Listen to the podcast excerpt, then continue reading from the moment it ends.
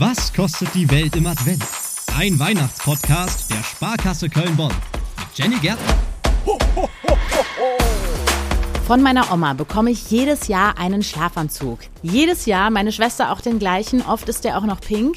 Deswegen existieren unglaublich viele Fotos von uns beiden, wie wir an Weihnachten den gleichen Schlafanzug tragen. Kann man definitiv mal eine Bilderserie draus machen, ist eine schöne Tradition und ich bin auch schon gespannt auf das Modell aus diesem Jahr.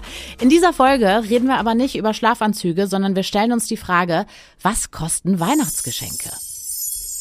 Meine Oma werde ich nicht fragen, das macht man bei Geschenken natürlich nicht, aber wir gucken uns die großen Statistiken dazu an. Wie viel Geld geben wir aus an Weihnachten? Was sind die beliebtesten Geschenke? Dass wir uns übrigens überhaupt was schenken, das hat eine sehr, sehr lange Tradition, geht zurück bis ins 13. Jahrhundert, hat auch mit dem heiligen Nikolaus ziemlich viel zu tun, aber da will ich nicht zu viel verraten.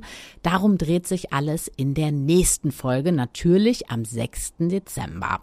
Mit Martin Luther wurde das Schenken dann vom 6. auf Weihnachten verschoben zur Geburt vom heiligen Christ. Daraus wurde dann übrigens auch das Christkind abgeleitet. Und geschenkt hat man sich Sachen, die eben über das Nötigste hinausgehen. Also Süßigkeiten zum Beispiel. Die waren dann einfach was Besonderes und deswegen auch ein schönes Geschenk. Das Schenken zu Weihnachten, so wie wir das heute kennen, mit diesem, ich sag mal, eher Überfluss an Geschenken. Das hat so eigentlich erst angefangen in den 50er Jahren, weil Leute einfach da generell mehr Geld in der Tasche hatten. Es ist eine stressige Zeit, Geschenke in der Vorweihnachtszeit zu besorgen, auch für den Einzelhandel. Unglaublich viele Menschen rennen in die Städte. Es ist die umsatzstärkste Zeit. Spielsachen und Bücher machen hier 25 Prozent des kompletten Jahresumsatzes nur in dieser Vorweihnachtszeit.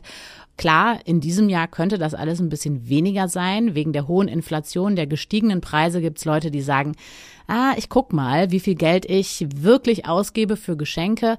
Aber man rechnet Schätzungen zufolge mit Ausgaben von über 500 Euro pro Kopf für Weihnachtsgeschenke. Allerdings bisschen aufpassen, denn Anfang diesen Jahres waren laut eines Kreditportals 6,6 Millionen Menschen aus Deutschland nach Weihnachten im Dispo, also im Minus. Und das liegt daran, dass wir online mittlerweile häufig die Option angeboten bekommen, du kannst es jetzt kaufen und später bezahlen. Da kann man natürlich auch mal schnell den Überblick verlieren, passt da also gut auf eure Finanzen auf.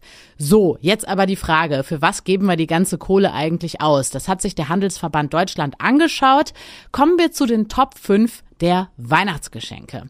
Ich haus direkt raus, Platz 1, Gutscheine.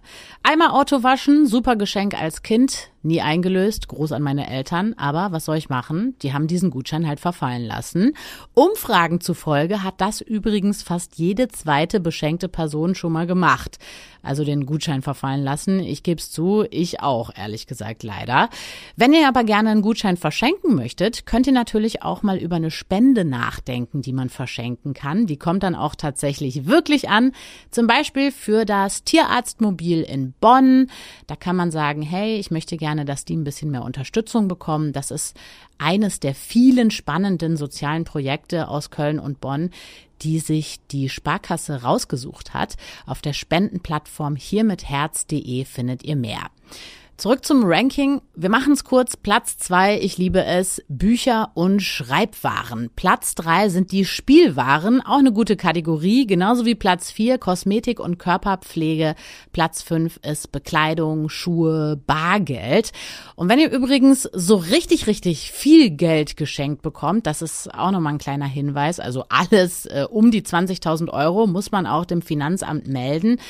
Ansonsten gilt da so die Faustregel bei weniger Geld. Je enger der Verwandtschaftsgrad, desto höher ist auch da der Freibetrag. Aber hey, auch nochmal ein kleiner Reminder an dieser Stelle. Nicht, dass ihr denkt, hä, wieso ist das denn alles so teuer? Von welchen Dimensionen reden die da? Nein, Geschenke müssen natürlich nicht immer super teuer sein. Ich find's auch richtig gut, wenn man zum Beispiel einen selbstgemachten Likör geschenkt bekommt. Habe ich letztes Jahr bekommen, fand ich richtig lecker. Oder auch das Kräutersalz, Chiliöl. Ich bin immer Fan davon auch gemeinsame Fotos kann man immer gut verschenken oder auch Second-Hand-Geschenke. Zum Beispiel auch Technik, also gebrauchte Technik, Sportgeräte, Klamotten, alles Mögliche. Mittlerweile gibt es viele Plattformen, wo man das kaufen kann. Vorher wurden diese ganzen Geräte und Dinge gereinigt und gewartet. Also vielleicht auch eine Idee, wenn das Geld in diesem Winter nicht ganz so locker sitzt. Oder ihr schenkt euch gegenseitig einfach gemeinsame Zeit. Da haben dann beide was davon. Was kostet die Welt im Advent? Ein Weihnachtspodcast der Sparkasse Köln-Bonn. Ho, ho, ho, ho.